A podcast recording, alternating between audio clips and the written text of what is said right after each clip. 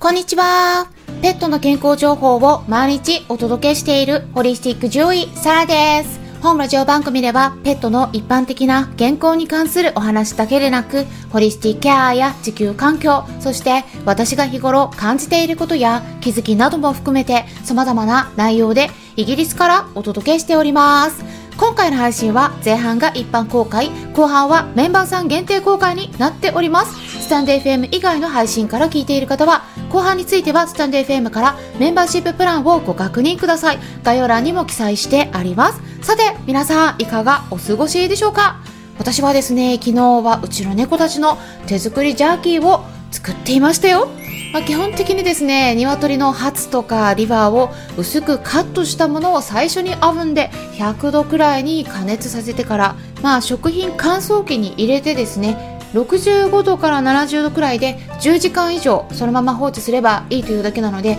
すごく簡単なんですよね。で少量ずつですね使っていくんですけれどもまたね切り始めたので 新たに作ったというところででその後はですね連続で今度卵の殻も同じように加熱して乾燥させてから粉々にするとこれもですね卵殻パウダーの出来上がりということで定期的に作っています、まあ、実はですねこの卵殻パウダーは私自身もカルシウムの補給に飲んでるんですね。カルシウムだけサプリで飲むと心臓病のリスクが上がるといった論文も人の方で出てきているんですが卵殻パウダーだったらマグネシウムとか他の成分も入ってて天然なものなので合成されたサプリよりも体に蓄積はされにくいので安心して使えるっていうふうに考えています。まあ、欧米だとですねそんな感じで卵殻パウダーを骨粗しょう症の予防のために飲んでる人もいるんですよねで特にイギリスだと太陽の光が弱いこともあってビタミン D 欠乏になりやすいのでそこから骨粗しょう症になるリスクも高くなるんですね。でそれで実際にですね私の場合では血液検査をした時にすでにビタミン D とかカルシウムの数値が下がってたので、まあ、そうやって対策をしているということなんです。なので猫たちへの食事としても自家製卵殻パウダーを入れた手作り食を与えているのでまさにうちの猫たちと一緒に私も同じものを食べていると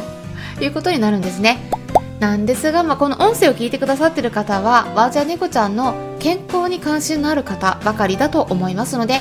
ゴールデンウィーク中にぜひ新しいことを一つ取り入れてみていただきたいなって思うんですね。まあ、動物さんと一緒に暮らしていない方は、ぜひですね、ご自身のことをいたわってみてください。まあ、今朝ですね、えボイスの方でも自分自身のためにも取り入れられることを3つお伝えしましたので、興味のある方はぜひそちらも参考にしてみてください。えー、この連休中に始めた方がいいこと私からの提案になります。で、ペットとしての動物さんにももちろん使えるものになりますよ。で、そして今回は以前ですね、スタンド FM のメンバーさんだけが参加できる限定ライブの中で B ポーレンについてお話が出て免疫を良くするのにいいのかどうかといったご質問をいただいておりましたのでそちらについて改めて回答していきたいと思います。興味のある方はぜひ最後まで聞いてみてください。まずですね B ポーレンって何？とか初めて聞いたっていう方もいらっしゃるかもしれませんので最初に簡単に説明しますとカタカナでは B ポーレンっていうんですがこれはですねもともと欧米から入ってきた言葉で英語で言うとですね bee pollen って言われてるんですね、まあ、つまり bee と言ったらミツバチのことですね。でそして pollen って言ったらこれ花粉のことなんです。ですからつまり bee pollen って言ったらミツバチの花粉のことを意味します。でミツバチっていうのはこれいろんな花から蜜を吸いながら花から花へと飛んでいるんですよね。でその時に体に花粉をつけててでそれに分泌液と混ぜて丸くした後に足にくっつけて今度巣に持ち帰るんですね。でその後に他のミツバチの食事にするために保管されているものなんです。でそれを集めて乾燥させたものがスーパーフードだと言われたりサプリメントとして売られているこのビーポーレンっていうものなんですがそれではね実際には健康への影響ってどうなのって気になっている方もいらっしゃると思うんですよね。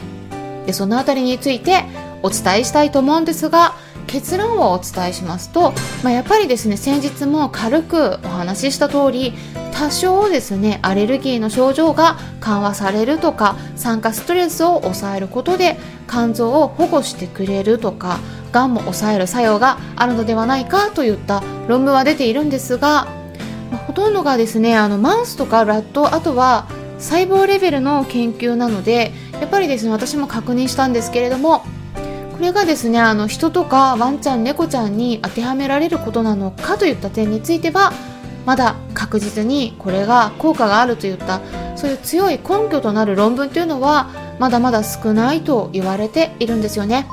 なので実際に与えている飼い主さんはいらっしゃって、まあ、特に私も否定はしてないんですが、えー、強くお勧めするといったこともしてないです。ただ試してみたい方は使ってみてもいいのではないかなって思いますね。でそれでは後半の方では、え、もし使う場合に具体的な量についてですね。でそれから与える場合の注意点っていうのもありますので、え、もう少し突っ込んだお話をしていきたいと思います。ということでスタンド FM 以外の配信の場合はここで終了になります。もしも後半も聞きたい方はスタンド FM アプリの方から聞いてみてください。アプリは携帯電話のアプリ検索のところからスタンド FM と入力したら出てきますのでダウンロードして私のチャンネルを探してメンバーシッププランにご登録いただければ最後まで聞くことができるようになります。それでは後半に入っていきましょう。